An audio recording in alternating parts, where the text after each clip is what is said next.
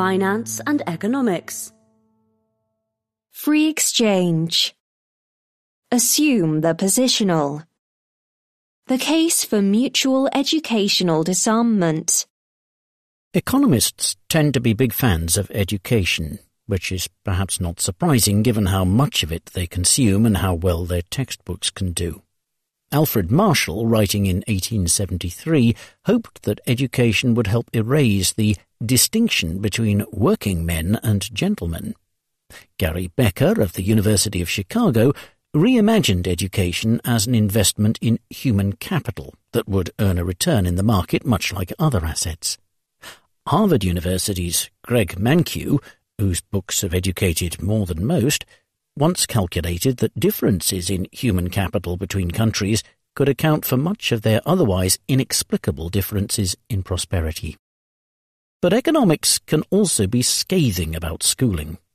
The theory of signalling likens many educational credentials to peacock's tails, costly encumbrances useful only as conspicuous proof that their owners are intellectually strong enough to bear them. And in the Social Limits to Growth, a book published in 1976, Fred Hirsch, once a writer for this newspaper, pointed out that education is often positional in nature. What matters is not only how much you have, but whether you have more than the next person. For many students, it is not enough merely to acquire a good education. They must obtain a better education than the people jostling with them in the queue for sought-after jobs. Positional goods are by their nature in strictly limited supply. Everyone can, in principle, live in a good neighbourhood, attend a good school and work in a good job. But logic sadly dictates that not everyone can enjoy the nicest neighbourhoods, best schools or most prestigious jobs. As Hirsch pointed out, what each of us can achieve, all cannot. An unhappy corollary is that one family's outlays on schooling raise the bar for everyone else. Families are drawn, often unwittingly, into educational arms races.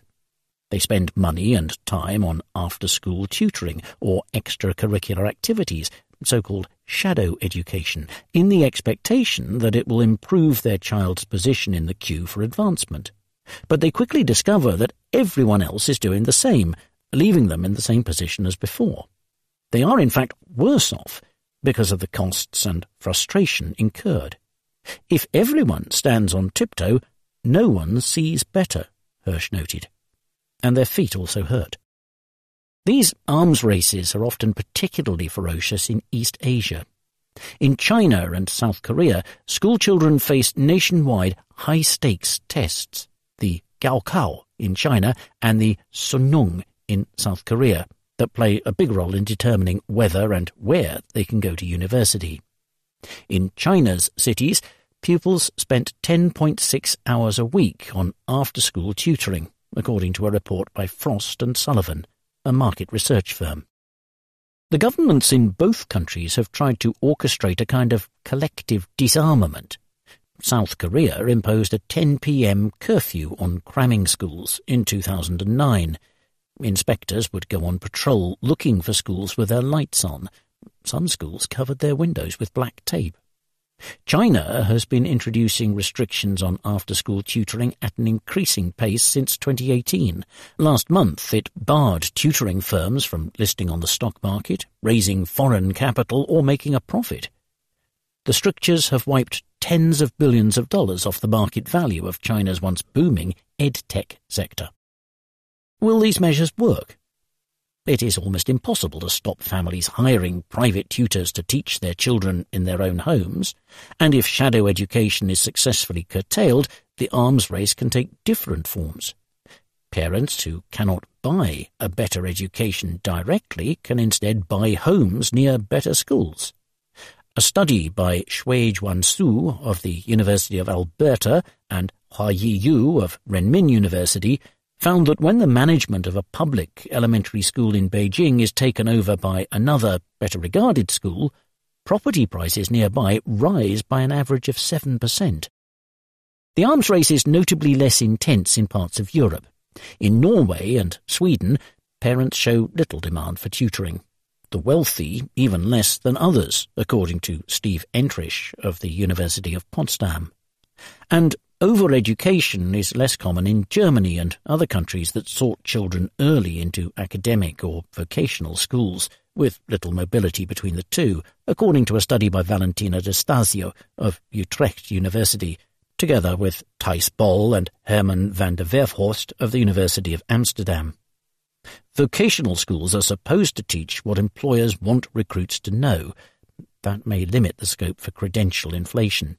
For better or worse, they also remove large numbers of students from the race for more academic laurels.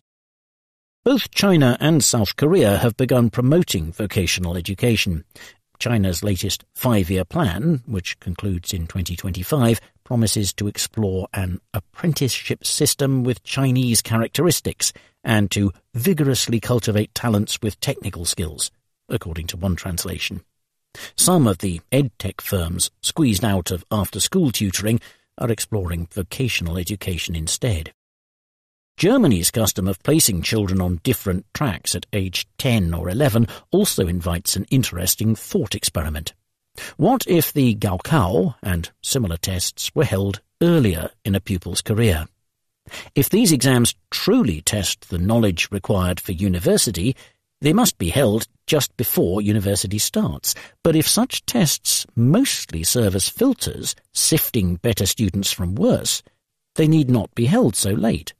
An aptitude test at 16 years of age, say, will probably generate a similar ranking as one held two years later. The tests would remain stressful, but an earlier Gaokao would save families a year or two of costly cramming, shortening the obstacle course, as Hirsch put it, without much changing the results. Such tests will always have high stakes, but they need not require such high effort.